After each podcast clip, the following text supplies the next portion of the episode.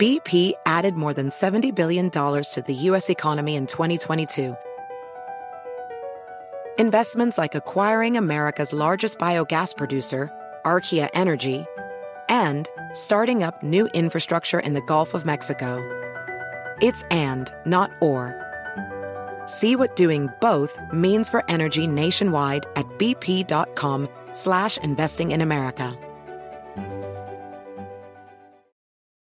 Can you remember a time when you thought someone you disagreed with might actually be right? In the new podcast, You Might Be Right, former Tennessee governors Bill Haslam and Phil Bredesen pose that question to guests like Paul Ryan, Al Gore, and Judy Woodruff. Come for the stories, stay for the substance and expert insights into some of the most challenging issues facing the country, including affordable housing, crime, and education. Listen to You Might Be Right a new podcast from the Baker School at the University of Tennessee, available wherever you get your podcasts.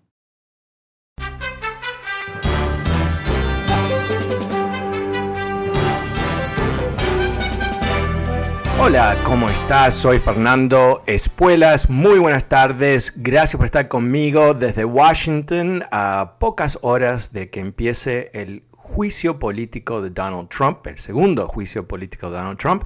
Donald Trump uh, es histórico uh, haber sido uh, procesado dos veces por violaciones contra la Constitución y hoy se presentó por parte de la defensa de Trump y también por los demócratas de la Cámara de Representantes lo que son nuevos reportes escritos diciendo cuáles son las bases de los casos. Y los demócratas están muy ah, enfocados en la ley y los abogados de Trump están por casi por necesidad tratando de fingir qué es lo que ocurrió, ah, aunque tenemos tanta evidencia en video que va a ser bastante difícil sostener su posición de rechazo de que nada ocurrió.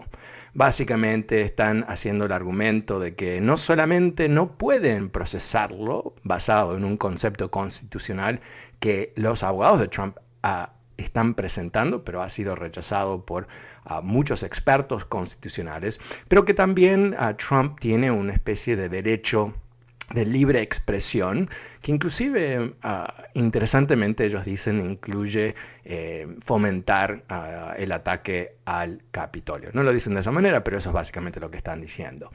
Entonces, eh, esta mañana me, pregunté a mí mismo, ¿no? ¿Qué, ¿Qué significa este juicio? Si casi, casi estamos seguros que los republicanos en el Senado lo van a salvar una vez más.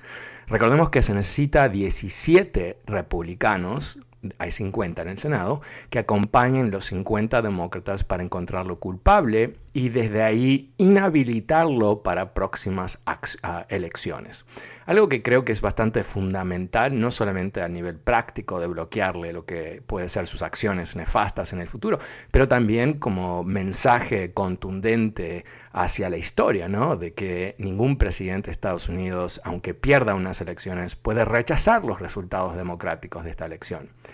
Entonces, eh, eso es lo que a, mí me parece que está en juego de alguna manera, eh, no tanto si lo van a encontrar culpable, que parece que no, pero creo que hay cinco temitas que me parece que pueden ah, surgir de este juicio que quiero compartir contigo, que me parece que hacen de este juicio, ah, más allá de ser interesante por sí mismo, eh, importante para el futuro también en forma práctica.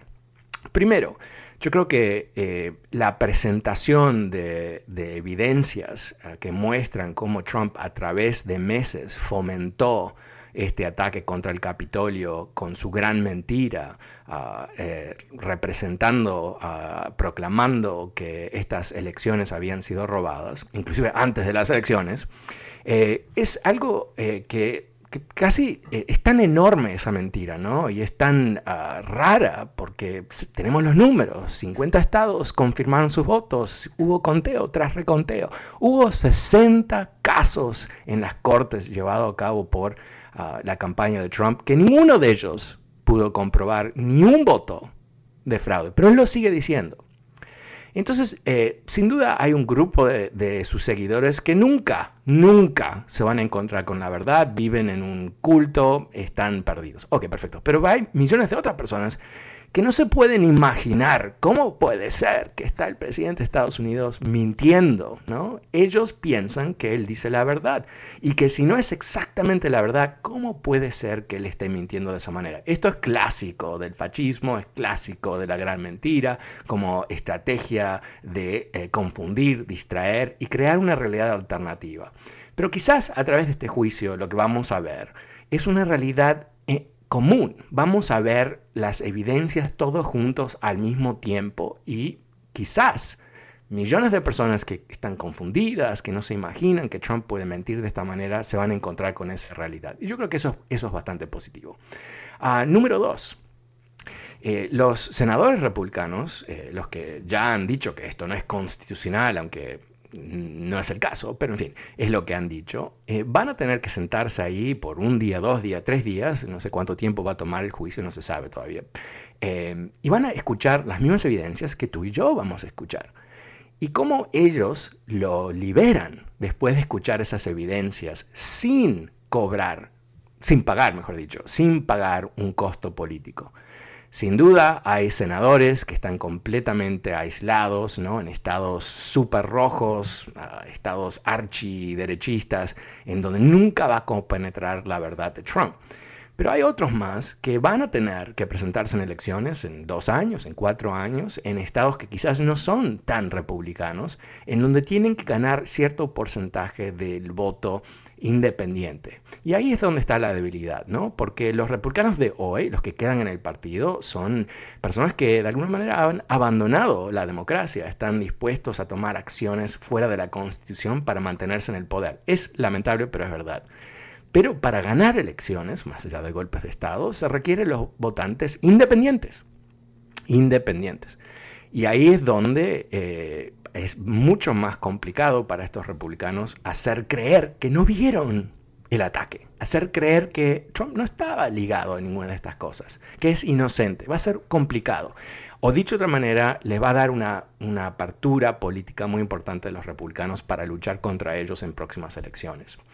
Eh, número tres, eh, patriotismo. ¿no? Eh, yo creo que los, los cuatro años de Trump, America First, Make America Great, toda esa basura, eh, eh, deformó, deformó el patriotismo de los estadounidenses. ¿no? Eh, y es clásico esto también del fascismo, que es tomar el patriotismo y convertirlo en una energía enfermiza, ¿no? enfermiza. nosotros somos los buenos, ustedes son los malos. ¿no? En vez de decir somos un buen país y somos, no ya es bastante, un país que está bastante convencido de su especialidad, ¿no? pero ¿qué, ¿qué pasa cuando tienes, como ocurrió ¿no? durante el alzamiento el 6 de enero, eh, gente utilizando los símbolos patrios uh, para uh, proclamar dictaduras, ¿no? Entonces yo creo que vamos a poder recuperar el concepto de responsabilidad cívica a través de este juicio, creo yo. Eh, número cuatro, restaurar esperanza. Y yo creo que aquí eh, existe la posibilidad de, mantener, uh, aunque no sea encontrado culpable, de decir que en este país, no importa qué poderoso eres, Tú tienes que rendir cuentas, tú eres responsable frente a la ley. Porque yo creo que, eh, recordemos algo, esto lo dijo Liz Cheney, uh, que, es una de la, ahora es una antitrumpista en el Congreso, obviamente, dijo que más allá del, del impeachment, más allá, más allá del juicio político, ella dijo, hay un sinfín de investigaciones legales que uh, van a eh, darnos muchísima información sobre qué hizo el presidente y cuándo lo hizo. Y lo que ella quiso dejar claro, esto fue en Fox News ayer en el domingo, es que aquí va a surgir muchísima más información sobre las cosas que él ha hecho. Y ahí volvemos al, al punto número dos, ¿no? Del costo político para los republicanos vamos a saber más de sus crímenes, no menos de sus crímenes. Entonces imagínate si los salvan ahora el costo político, ¿no? Y último, uh, yo te diría, es el triunfo de la democracia. ¿A qué me refiero? La democracia eh, solamente funciona, solamente sobrevive si los ciudadanos la defienden. ¿no? Eh, eh, toda república requiere que los ciudadanos en algún momento, a través de diferentes mecanismos, ciertamente elecciones, pero en otros momentos un impeachment, que se defienda la constitución frente a amenazas. Y cualquier cosa que tú pienses de esta situación, lo que vamos a ver en los próximos días en este juicio va a ser la defensa institucional de la Constitución. Y yo creo que eso es fundamental, ah, porque aquí eh, tiene que regir, tiene que, nos tenemos que quedar con el mensaje nítido, clarísimo, que no se puede violar la Constitución y si se viola la Constitución va a haber consecuencias. Y quizás las consecuencias para Trump empiezan ya, ¿no? Con el hecho de que ha, vivido dos juicios políticos, que va a ser ciertamente mucho más desprestigiado cuando termine este juicio que antes. Y que si él proclama algún tipo de victoria, yo creo que eso va a ser como una especie de capa roja enfrente del toro. Y el toro va a ser el sinfín de procuradores a través de todo este país que van a buscar, mirar con lupa para encontrar sus crímenes. Bueno, eh, ese es mi punto de vista. Si tú te suscribes a mi newsletter, recibiste parte de este argumento esta mañana en tu correo electrónico. Eh, ojalá te sumes a mi uh, newsletter. Te quiero invitar a que te suscribas. Lo puedes hacer a través de mi website, fernandoespuelas.com. Simplemente pon tu email ahí en la, en, la, en la parte que dice newsletter y entras en la lista y después si tú quieres puedes comprar una suscripción para recibir todos los beneficios. Pero en fin, puedes recibirlo uh, gratuitamente a través de esa suscripción. Y también en fernandospuelas.com vas a ver el podcast de este programa, algo que se me pidió por mucho, mucho tiempo. Finalmente lo pudimos lograr gracias a Univision y ahora está disponible para suscripción gratuita en fernandoespuelas.com también. Pero vamos a ir a las líneas. Ahora el número es 844-410-1020. 844-410-1020. Eh, ¿Cómo estás viendo tú este juicio? ¿Qué esperas de este juicio? empecemos la tarde con Ricardo. Hola Ricardo, ¿cómo te va? Hola Fernando. Mira, eh, referente a lo que es el juicio, independientemente del resultado, que por lo que como pinta la situación, los republicanos lo van a liberar por segunda vez, independientemente de eso, eh, a mí lo que me preocupa, y, yo creo que a todos los demócratas, no del Partido Demócrata, sino a todos los que creemos en la democracia, es la influencia que pueda tener Trump a partir de este momento, a partir del momento que dejó la presidencia. Y esto me hace acordar, Fernando, al año 55, 1955. Yo tenía cinco años en esa época, cuando Juan Domingo Perón eh, mm. fue expulsado de la Argentina por, mm. bueno, por muchas cosas y uh, se uh, refugió en su uh, una mansión eh, al estilo Mare Lago en, en, Madrid que se llamaba Puerta de Hierro en, en, la zona más lujosa de Madrid. Y ahí vivió durante muchos años. Y qué pasó él estaba eh, allá en, Madrid y todos los políticos de Argentina que querían tener alguna carrera, algún futuro en la política, iban a rendirle pleitesía, a besar el anillo, como hizo Kevin McCartney hace un par de semanas que lo fue a visitar ahí a recibir instrucciones. Eso es lo preocupante, la influencia que pueda tener. Y te digo, y tú lo sabes, desde ese momento hasta hoy día, Argentina en aquella época era el país más rico y más poderoso de Sudamérica. Desgraciadamente, por la influencia de Perón, y por lo que dejó en la política argentina, hoy es uno de los países postergados del tercer mundo. Destruyó lo que es la política en la Argentina y nadie puede hacer carrera eh, en la Argentina si no va eh, respaldado por el partido peronista o por alguno de sus eh, secuaces. Ese es el peligro que tenemos, eh, Fernando, eh, eh, aquí en Estados Unidos. Bueno, yo, te, diría, te, voy a interrumpir un poquito porque hay mucha gente en línea y me gustaría darle oportunidad también, pero yo creo que, tu punto es razonable, pero recordemos que son diferentes situaciones, ¿no? Porque cuando, cuando se va Perón, ¿no? Ese es eh, parte de un proceso que se vivió a través del siglo XX en Argentina de golpe de Estado tras golpe de Estado. ¿no?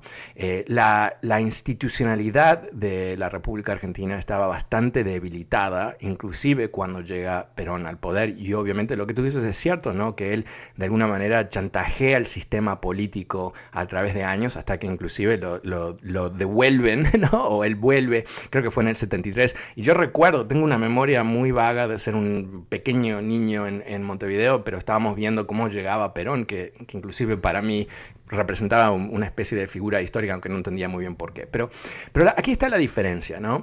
Perón llega a la Argentina después de un proceso de desestabilización institucional muy, muy largo.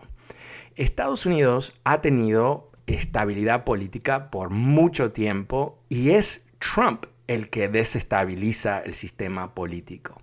Pero él se acaba, ¿no? Él se va, se fue, de hecho.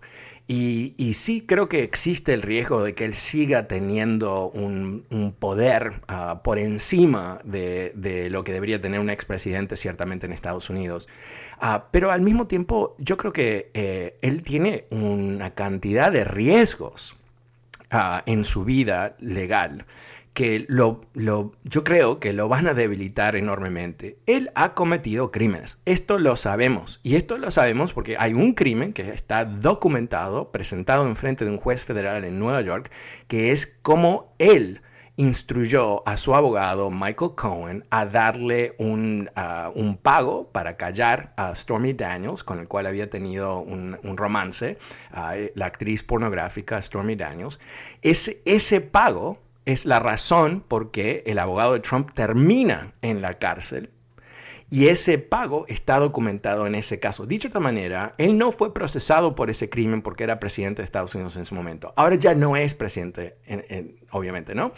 Eh, como ese crimen, hay otros crímenes. De hecho, hace un ratito no, no, pude leer el artículo, así que no puedo comentar demasiado, solamente vi el titular. Pero recordemos que Trump intentó eh, extorsionar al secretario de Estado de Georgia, la, figura electa que maneja las elecciones, para que encontrase 11.000 votos, recordemos eso. O sea, que robe la elección. ¿No? Y, este tipo, um, Rasenberger se llama, eh, grabó la, la, llamada. Así que tenemos la llamada, sabemos. Y también sabemos que Trump Ah, trató de intimidar varias otras personas en la estructura electoral de Georgia. Sabemos todo esto. Hoy se anuncia que Georgia empieza una investigación sobre las acciones que tomó Trump. Así que yo creo que si, estoy adivinando sobre el futuro, o sea que me voy a equivocar, sin duda me voy a equivocar, pero ah, quizás hay algo aquí ah, que podemos ver con cierto optimismo, que es que él va a tener que defenderse de muchas acciones. Caso contrario, si él hubiera ganado las elecciones, él estaría impune. Y yo te diría que en ese caso tenemos que pensar que aquí va a haber una debilitación de las instituciones tan profunda que quizás es el fin, ¿no? Es el fin del sistema. Ah, muchísimas gracias, Ricardo. Eh, números 844-410-1020. Pasemos con Benny. Hola, Benny, ¿cómo te va? Ok, eh, vamos con Tony. Hola, Tony, ¿cómo te va? Fernando, buenas tardes. Buenas tardes. ¿Cómo está usted? Bien, gracias. ¿Y tú? Bien, bien, gracias. Leía en el durante el fin de semana que la mujer de Texas que tenía un real estate, una compañía de real estate que pedía vacaciones para ir a México, sí le concedieron el permiso. Sí le concedieron el permiso. Entonces, uh, ese es el mensaje que, que se está mandando a, a, los a, los Trump supporters, que pueden hacer lo que quieran, de cómo la ley va a estar de su parte. Eh, también estaba viendo el, el que era el ex abogado de, Trump, el Stone, se Stone, no me acuerdo el nombre. Uh, Roger Stone eh, era asesor político. Ajá. Uh, él estaba en, uh, en frente de, de, las masas para que fueran a, a, vandalizar la Casa Blanca. Entonces, pues va a ser muy, muy un golpe bajo para los que estamos en contra de ese tipo de. Bueno, pero, pero sabes que hablemos, hablemos sobre lo de Roger Stone un segundito. Para, para aquellos que no están en tema, Roger Stone es un nefasto individuo que trabajó para Nixon, tiene un tatuaje de la cara de Nixon en su espalda, es, es, un tipo muy raro y, no tiene ninguna ética y, le encanta jugar sucio y es parte de su marca. Bueno, eh, él estaba involucrado en lo que fue eh, en el 2016 eh, el tema con los correos electrónicos del Partido Demócrata y, los rusos, muy sucio, y lo encontraron culpable. Ah, y iba a ir a la cárcel. Y Trump lo salva con un perdón. Okay.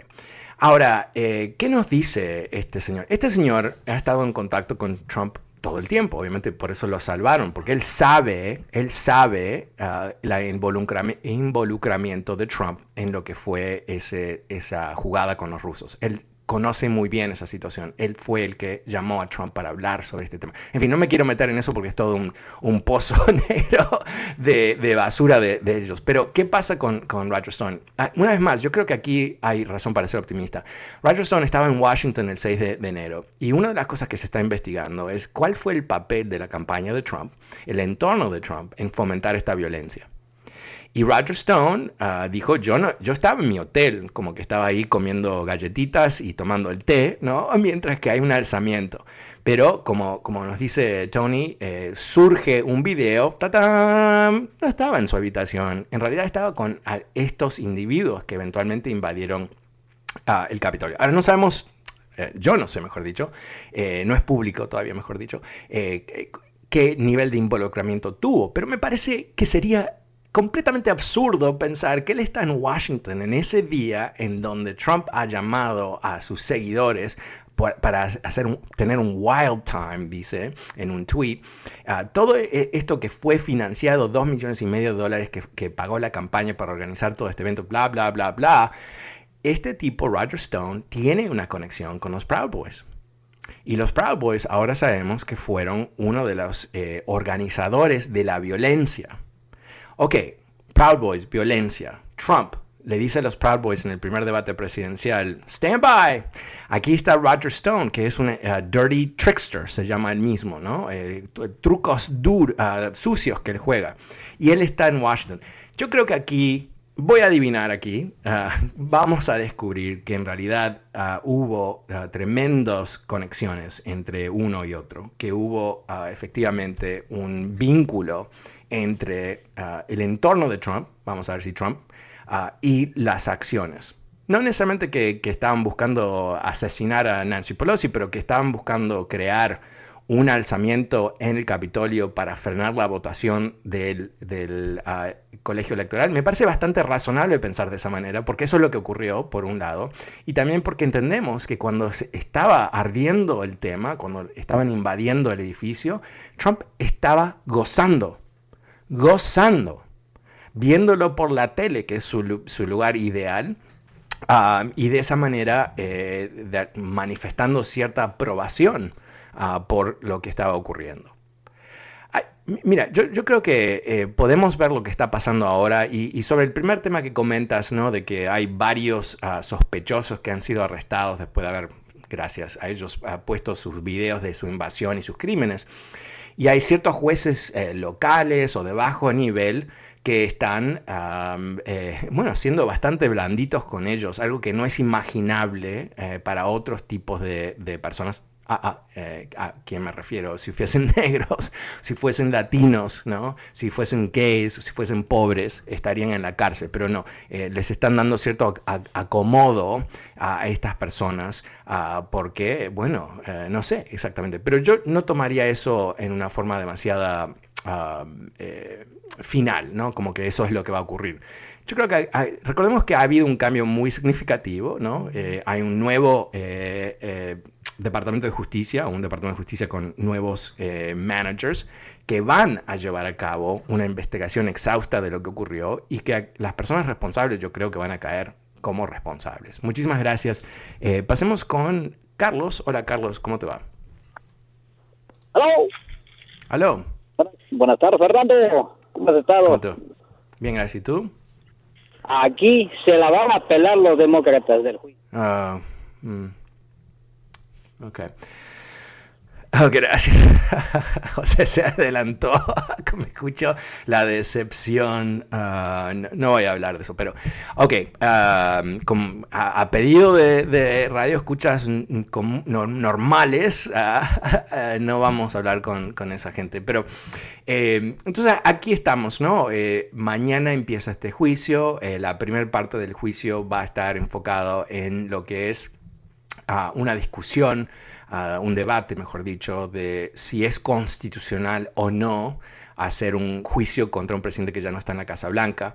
Ah, significativamente, hoy uno de los eh, eh, titanes del mundo conservador legal, los que están constantemente decidiendo quién va a ser juez y no, ah, eh, que se llama Chuck Cooper, escribió en el Wall Street Journal un argumento muy claro uh, eh, que eh, definitivamente este presidente o cualquier presidente puede ser procesado en un juicio político después de que salga de la Casa Blanca. Y eso es importantísimo porque el Wall Street Journal es como una Biblia para la derecha, pero también este señor Chuck Cooper tiene aparentemente una tremenda reputación en ese mundo, así que va a ser difícil desmentir ese argumento. Si quieres leer sobre lo que dice Chuck Cooper, está mi newsletter de hoy. Suscríbete a través de fernandoespuelas.com, fernandoespuelas.com. Ahí también vas a encontrar el podcast de este programa. Pero yo voy a ir a una pequeñísima pausa, el números 844 410 1020. Cuando vuelva, vuelvo con tus llamadas. Soy Fernando Espuelas desde Washington.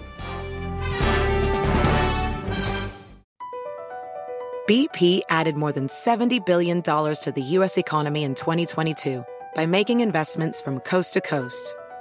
Investments like building charging hubs for fleets of electric buses in California and starting up new infrastructure in the Gulf of Mexico. It's and, not or. See what doing both means for energy nationwide at bp.com slash investing in America. Can you remember a time when you thought someone you disagreed with might actually be right? In the new podcast, You Might Be Right, former Tennessee governors Bill Haslam and Phil Bredesen pose that question to guests like Paul Ryan, Al Gore, and Judy Woodruff. Come for the stories, stay for the substance and expert insights into some of the most challenging issues facing the country, including affordable housing, crime, and education. Listen to You Might Be Right, a new podcast from the Baker School at the University of Tennessee, available wherever you get your podcasts.